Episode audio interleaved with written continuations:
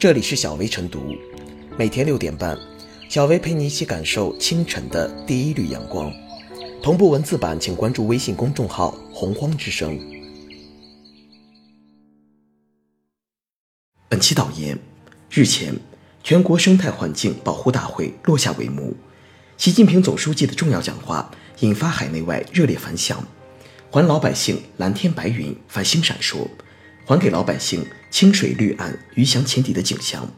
为老百姓留住鸟语花香、田园风光。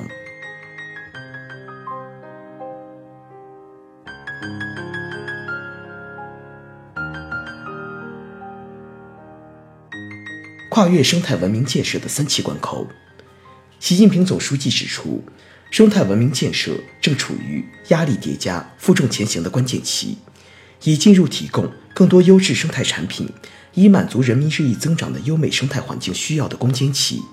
也到了有条件、有能力解决生态环境突出问题的窗口期。这三期说阐释了时不我待、不进则退的任务艰巨性，道出了加快补齐生态环境保护短板的极端重要性，点明了有条件、有能力的客观基础性。这既是对生态环保形势的科学判断，又是生态文明建设爬坡过坎的发令枪，为全党全国统一了思想，坚定了信心。跨越关键期，需要咬紧牙关的韧劲儿。当前，我国产业结构偏重，能源结构偏煤，产业布局偏乱，区域城乡生态环境保护不均衡，污染企业上山下乡现象较为突出，生态退化依然严重。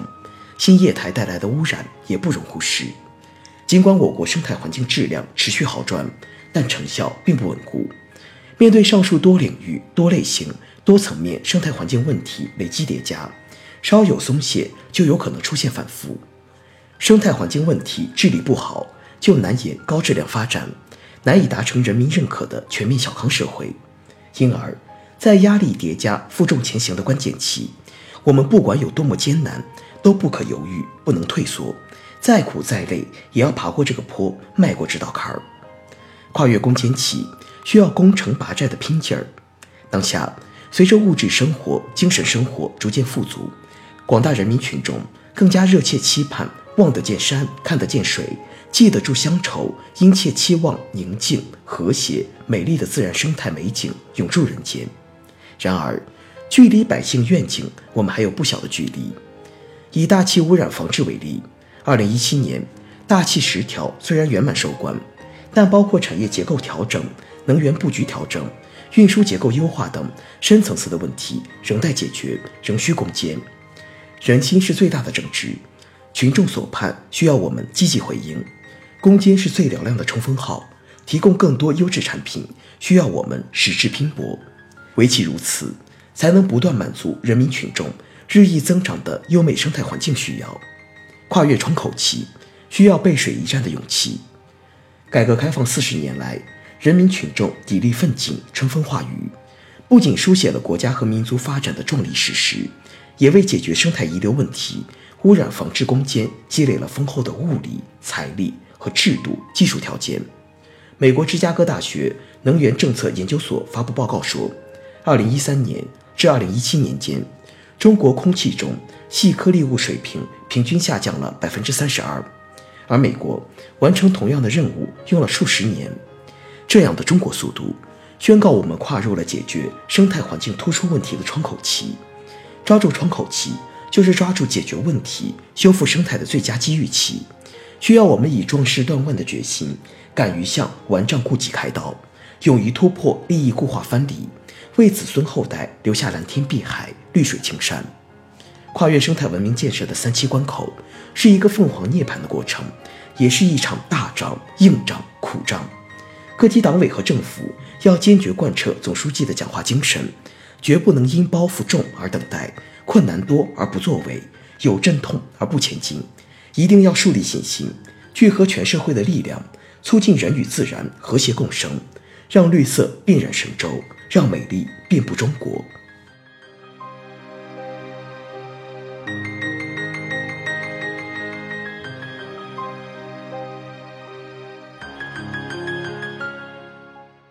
生态文明建设的历史性贡献，在过去五年时间里，中国的生态环境朝着积极的方向变化。这一转变让人惊叹，其发生速度也是人类历史上最快的。联合国官员的感叹道出了党的十八大以来，我国绿色发展取得的巨大成就。成就的背后，是我们党对生态文明建设理论认识的飞跃。理论只要彻底，就能说服人；理论一经掌握群众，也会变成物质力量。五年多来，以习近平同志为核心的党中央，深刻回答了为什么建设生态文明、建设什么样的生态文明、怎么样建设生态文明的重大理论和实践问题。习近平生态文明思想丰富和发展了对人类文明发展规律、自然规律、经济社会发展规律的认识。成为中国共产党人带给中国、带给世界的一个历史性贡献。这一历史性贡献体现于“绿水青山就是金山银山”的重要发展理念，开辟了人与自然和谐发展的现代化建设新格局。中华民族向着尊重自然、热爱自然、人与自然的辩证关系，构成人类发展的永恒主题。然而，人类与工业文明相遇，传统工业化。因其资源粗放利用、自然过度开发、疏于污染管理，造成生态环境破坏问题。无论是其他国家发生过世界八大公害事件，还是中国存在的种种环境欠账问题，都引发了人们对传统工业化模式的深刻反省。最近几年，我们开展了一系列根本性、开创性、长远性工作，推动生态环境保护发生历史性、转折性、全局性变化。有国际研究人士指出，中国推动绿色发展革命，其历史意义将不亚于工业革命。这条生态优先、绿色发展的现代化新路，深刻影响着全球经济的发展模式。这一历史性贡献，体现于良好生态环境是最普惠民生福祉的宗旨精神，开启了生态惠民、生态利民、生态为民的生态文明新时代。过去重索取不重投入，重利用不重保护。无视自然，破坏自然，结果反而束缚了经济发展、民生改善。从建设生态文明关系人民福祉、关乎民族未来的深谋远虑，到环境就是民生，青山就是美丽，蓝天也是幸福的辩证思考。习近平总书记反复强调，良好生态环境是最公平的公共产品，是最普惠的民生福祉。发展以满足人民群众日益增长的优美生态环境需要为重要指挥，天蓝地绿水净的绿色财富将造福所有人。这一历史性贡献体现于山水林田湖草是共同生命体的系统思想，开创了全方位、全地域、全过程的生态治理新路径。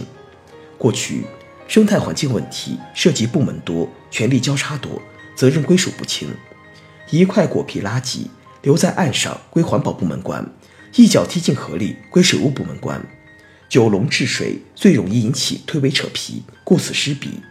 经过五年的探索和总结，以这样的生态系统思想为导引，统筹生产、生活、生态三大空间，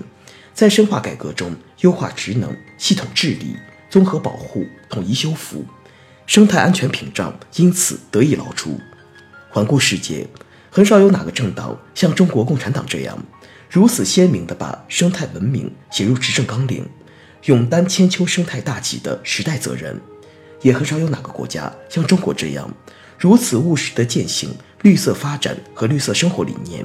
成为全球生态建设和环境治理的举旗者。生态兴则文明兴，生态衰则文明衰。生态文明建设的中国实践，不仅将以美丽中国的生动画卷为中华民族永续发展完成奠基，更会以生态文明建设的中国探索为人类现代化进程提供新方案，为呵护人类共有的地球家园做出新贡献。